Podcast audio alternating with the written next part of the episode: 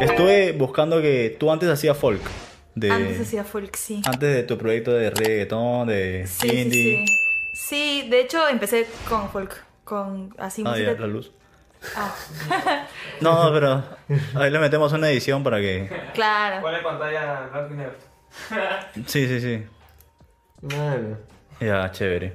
Ya, entonces, Ya, buenazo.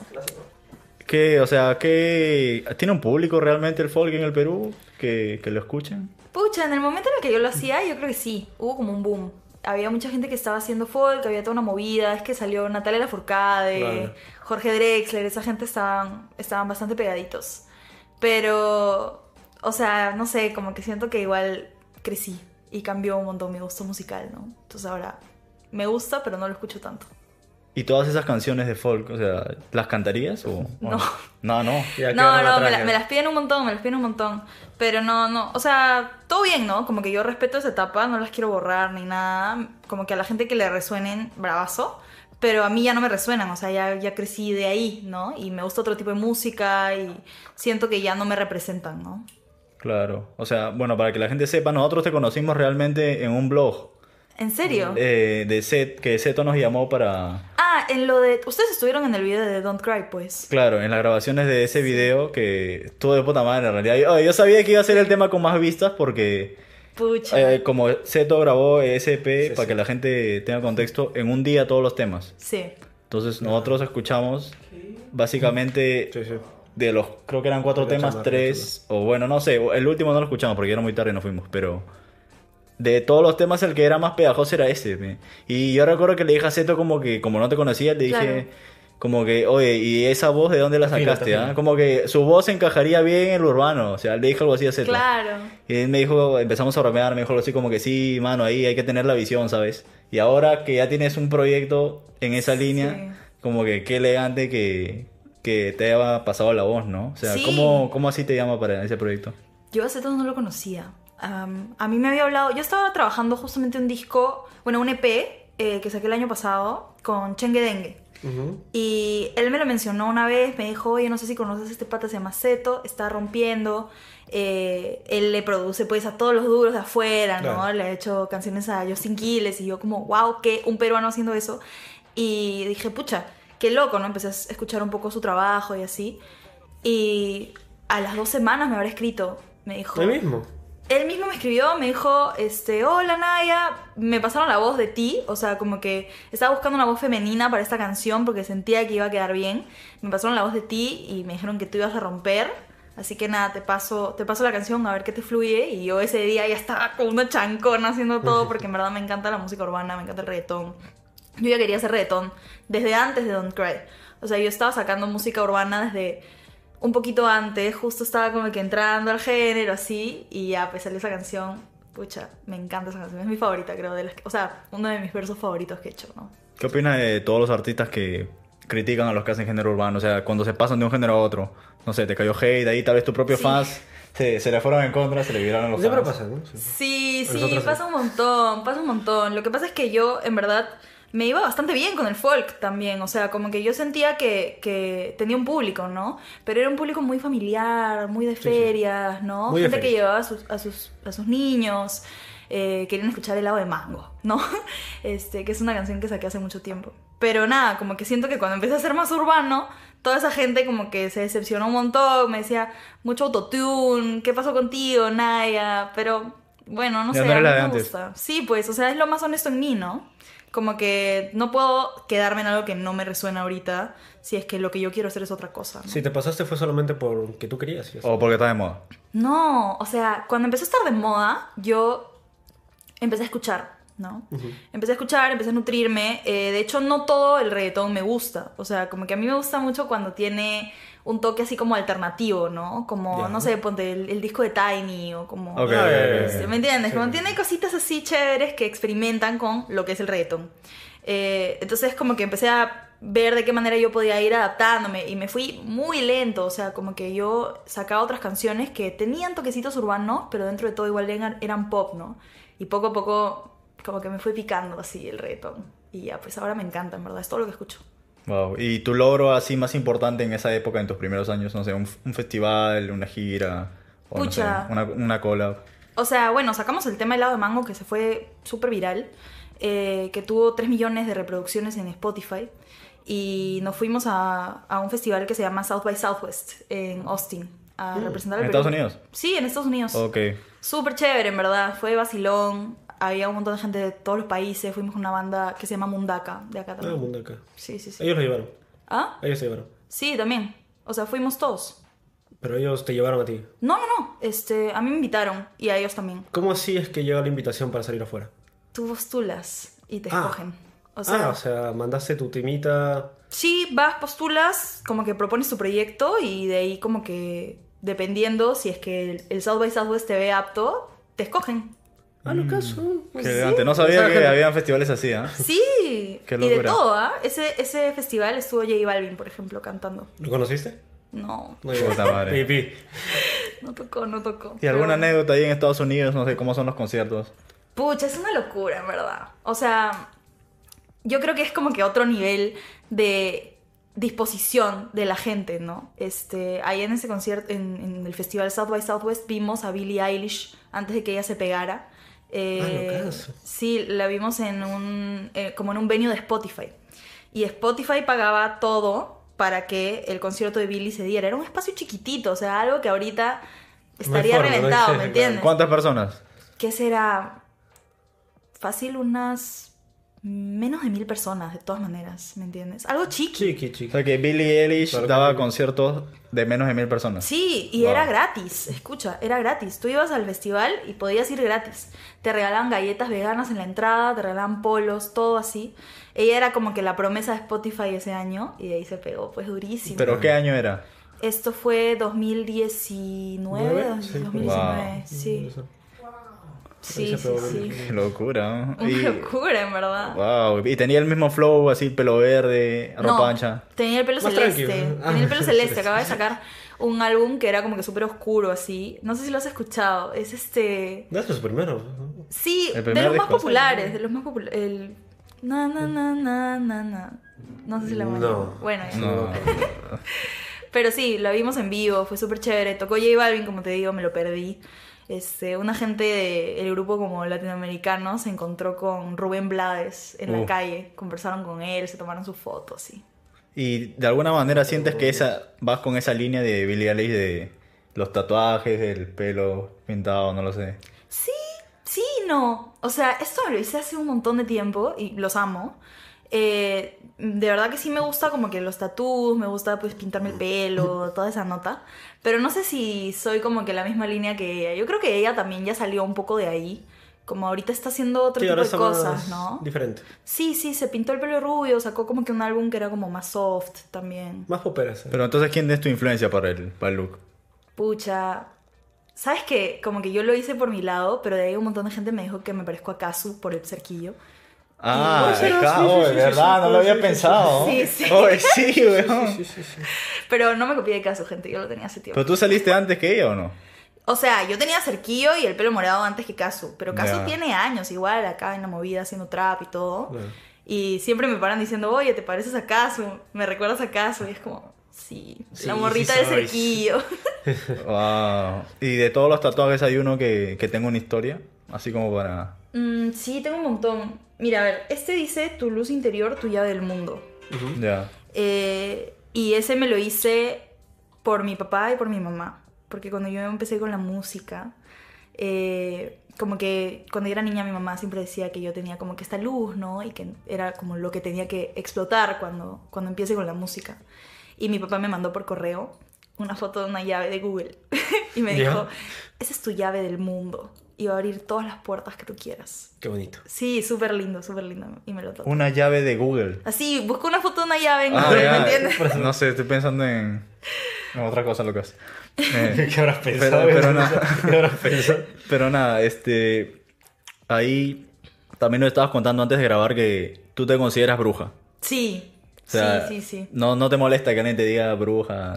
No, no, no, no. Sí, estoy en la comunidad de brujitas. ¿Y qué implica eso? O sea, Eh, o sea, creo que no es lo que la gente cree. Hay como varias vertientes. El tipo de bruja que soy yo es que conecto con mi espiritualidad a través de la naturaleza. y a través de las energías. Entonces como leo tarot, leo cartas astrales. A veces antes, el año pasado, hacía como que círculos de luna llena y traíamos un montón de gente, meditábamos, cosas así. ¿Cómo entras a ese mundo? Pucha, en verdad, yo creo que me empecé a interesar por la astrología. Como que, no sé, de pronto yo veía como un montón de TikToks de, Ay, si eres Libra, seguramente esto, ¿no? Y yo, me da curiosidad. Sí, sí eres, dices. Sí te pasó.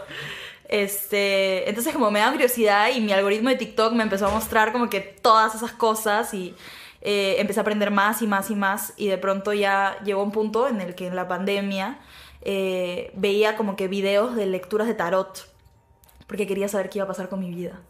Eh, y porque estaba aburrida, pues, ¿no? Tenía todo el tiempo del mundo. Pandemia, pandemia. Sí, sí, sí, sí, sí. Típicos videos de, ¿le gustas a Pepito? Te lo digo con el tarot, ¿me entiendes? Un video de YouTube. Este, pero también lo veía para aprender, ¿no? Y de pronto como que empecé a soñar que leía las cartas del tarot y dije, ya, me voy a comprar, me voy a comprar. Y aprendí a leer, le leí a mis amigos, de ahí empecé a leer como ya en serio. Y, y me metí, me metí de lleno, me encantó, siento que me ayudó un montón también a conocerme. ¿Qué es lo más loco que le has leído a alguien que se ha cumplido? O que tú sepas que se ha cumplido. Pucha, han habido cosas fuertes. han habido No hay cosas filtro, fuertes. tranquila, no hay filtro. No. Mm, No quiero decir nombres porque no se lo dije en el momento, pero pude ver que un familiar de alguien se iba a morir. Y no Uy. quería decírselo porque obviamente cómo le vas a decir eso a alguien, ¿no? No, claro, claro. es difícil. Eh, y pasó al día siguiente. Al día súper siguiente. duro. Literalmente al día siguiente. Pasó al día siguiente, esa persona está en mi casa, fue súper duro. Entonces como que de ahí me alejé del tarot por un tiempazo. Pero ¿cómo puedes ver las cosas, o sea, con las cartas?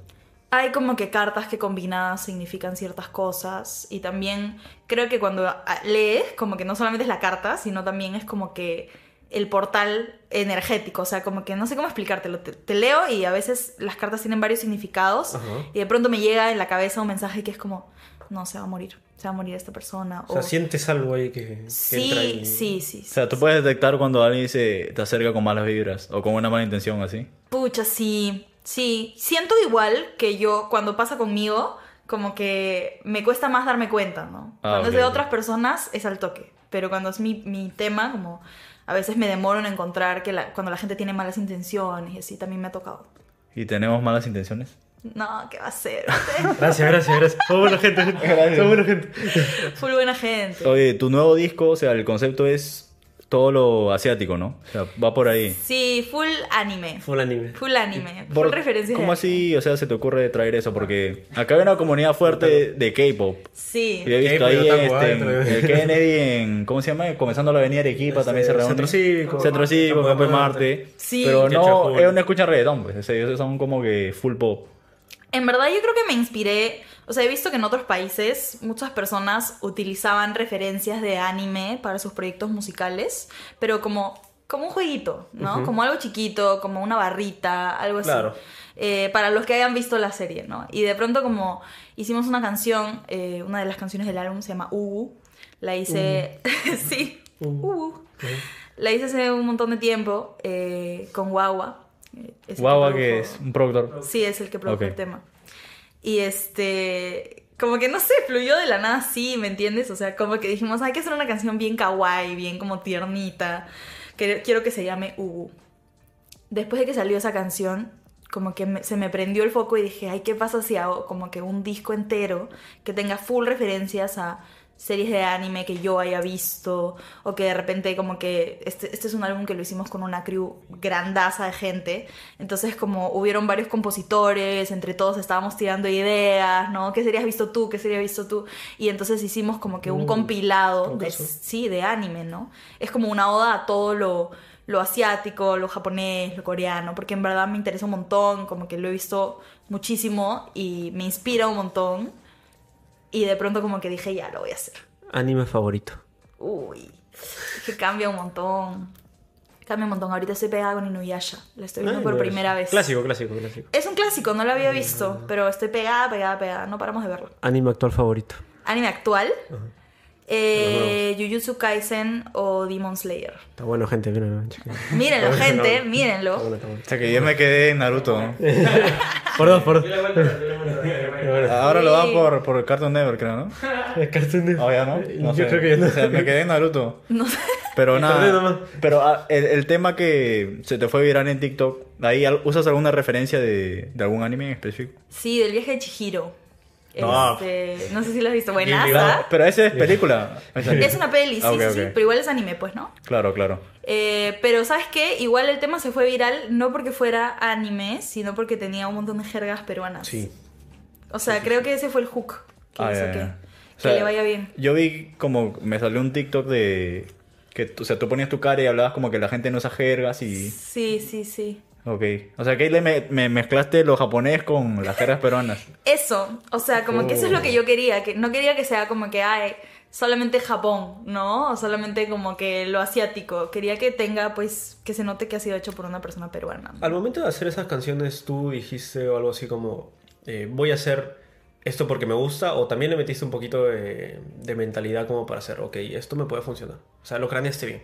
Eh, yo creo que lo hice porque me gusta. Y de, de paso te salió...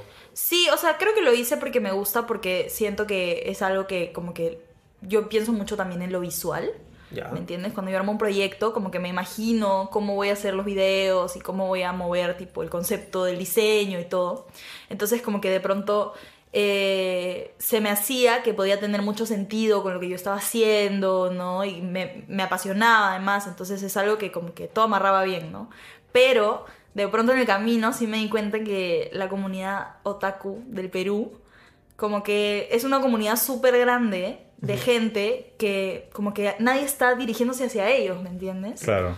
Eh, como ellos, en- entre ellos tienen su propia comunidad de gente que hacen música, hacen cosplay, hacen un montón de cosas, pero lo mainstream nunca se dirige hacia ellos. Y en verdad son gigantes, o sea, todo el mundo ve anime, ¿me entiendes? O bueno, por lo menos lo han visto alguna vez. Pero, o sea, de alguna forma ellos te han empezado a escuchar. O sea, te han llegado mensajes de otakus que dicen, Sí. pucha, no me gusta el reggaetón, pero te, te voy a seguir, no sé, cosas así. Sí, o sea, dividido, ¿no? Hay mucha gente que en verdad sí me dijo, oye, ¿sabes qué? Yo soy otaku y me gusta el reggaetón. Uf. Porque claro, o sea, Conozco, ¿eh? Bastante. Sí, hay un montón de gente que es otaku, que está así. No, no, no solamente tiene que ser alguien en un cosplay, ¿me entiendes? Es como que gente que vive su vida y le encanta el anime. Entonces me decían, oye, ¿sabes qué? Yo soy otaku, me encanta el reggaetón. Esto es algo que nadie está haciendo, me encanta, ¿me entiendes? Súper nuevo. También había gente que me decía, yo soy otaku, no me gusta el reggaetón. Pero como tiene mis series favoritas, referencias, no sé qué, me llama, ¿me entiendes? Banco. Wow. Suena esta estrategia de... Sí, o sea, nadie lo ha hecho, creo. Hay algún proyecto que lo haya hecho en Perú. No, no, en Perú no. ¿Te recuerdan? Que recuerde yo tampoco. Oye, y a raíz de ese TikTok te llevó, no sé, alguna propuesta de un feed o, Sí. o no sé, algo. Aparecieron cositas, aparecieron, o sea, yo creo que ese TikTok abrió bastantes cosas. eh, vinieron como que varias cosas juntas, ¿me entiendes? Y de pronto sí me escribió gente de, de otros países, gente súper capa, que todavía no salió, no salió Oh. nada fijo, pero ojalá que sí, que como que se dé, porque pucha, gente súper talentosa de Chile, de México, incluso de, creo que había uno que era de República Dominicana también, que le mete súper duro. Porque yo me refería a lo de la playlist de Spotify que... que Ah, lo del. Times Square. Claro. Eh, sí, también. Me escribió una chica de Argentina que quería producir un tema. De hecho, ya estamos como en camino. Eh, es productora de allá y ha producido también cosas súper chéveres. Tipo, creo que estuvo en, en Loca. Es una loca. Es una Eh, loca. oh, Queda pero no, o sea, yo me refería que vi que publicaste que estabas en Times Square, o sea, en Sí. Spotify. Sí, sí. ¿Eso sí. también fue por el TikTok? No, no, no, no, no. Ah, no, no. Eso fue parte. Eso fue Oh, como que se me juntaron, se me juntaron Los Ángeles. Sí. Porque salió lo del TikTok y de ahí, pucha, me escribe Spotify y me dice, te, has sido seleccionada como el artista equal. Y yo como que al comienzo dije, ay, bravazo, voy a hacer la portada de una playlist, ¿no? Claro. Y de ahí me, me explican que también eso viene con que esté tu cara gigante en Times Square y pucha.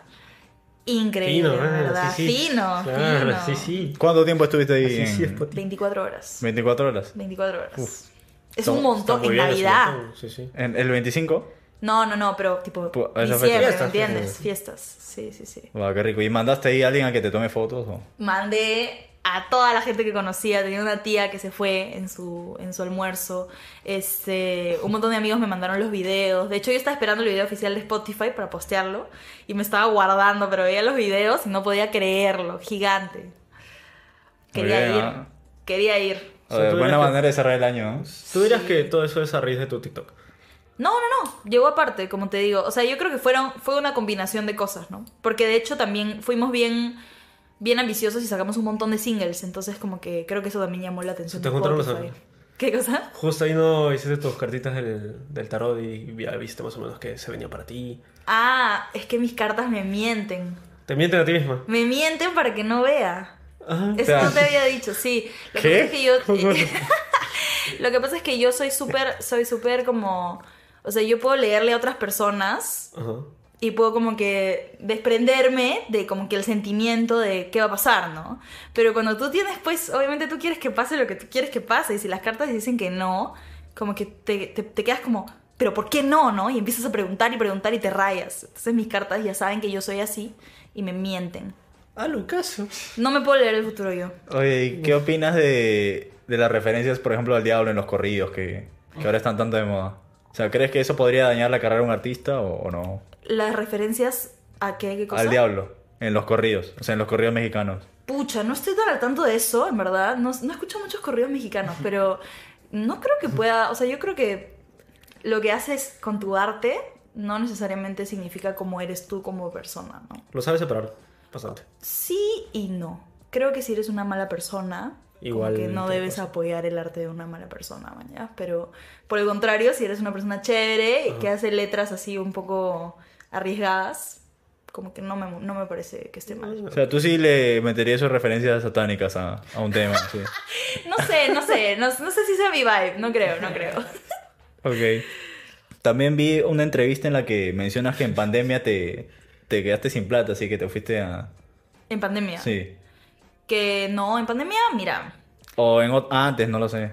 este, puede haber sido, ¿en qué, en qué entrevista te lo habré dicho? Pucha, era... en- lo vi en YouTube, pero no recuerdo para qué bueno, en pandemia, en verdad yo hice bastante plata. Ah, qué bien. Ah, qué bien. Pero, pero, como artista... Cuenta cómo. Sí, sí, o sea, ¿Sí? está, está, sí, que salieron varias cosas, pues salió, este, salió ahí una, como para irme de viaje con Ibermúsicas, salió unas sesiones en vivo de la municipalidad, salieron varias cositas. Eh, todo online, pues, ¿no? Como era pandemia, Claro. había como que mucha más disposición. Eh, sí me fue bien, la verdad, fue un gran año para mí la pandemia musicalmente. Bien. Hay que saber aprovechar, gente. Hay que saber, hay que saber. Yo estuve ahí necia sacando canciones, pero después de la pandemia sí fue duro. Este año me mudé, ya te imaginarás. Es difícil la música, pero bueno. Claro. Altos y bajos. O sea, nunca has estado así en rojo, así viviendo el límite. Este año. Este año Vale, vale, este año. me tocó, me tocó. sí ya tocaba. Sí, pero está bien. O sea, yo creo que este año fue difícil porque tuve muchos cambios y ya hacia el final como que vinieron un montón de cosas que creo que van a impulsar este año que viene. Así que 2024 estoy... O sea, tú dirías que el 2023 ha sido como una especie de inversión para el 2024. El 2023 fue mi momento más humilde. Alucina. en lo caso. Sí, sí, sí, me tocó, me tocó, me tocó guerrear bastante. O sea, como que tuve una época en la que eh, sí sentía que tuve que trabajar bastante. Justo estaba como que en este límite de separarme completamente del folk y de como que el, el pop que estaba haciendo Claro. antes y hacer ya realmente mucho más música urbana, ¿me entiendes? Entonces hubo como que una separación bastante de mi público y me tomó un tiempo llegar a, a este nuevo público que tengo ahorita. Claro, es como empezar de cero casi. Es como empezar de cero y a veces es frustrante también, o sea, para la gente que como que ha sacado canciones que se han ido virales o algo Claro. así, tú sabes que también a veces ver tus redes y de ahí ver que están bajando es estresante, ¿me entiendes? Claro. Pero bueno, toca pechugar nomás y trabajar. Eh, así, las mujeres en el género urbano, ¿cuáles serían como que los problemas que más comunes así que pasan? O sea, de todo, pues no, yo creo que hay un montón de machismo en el género urbano también.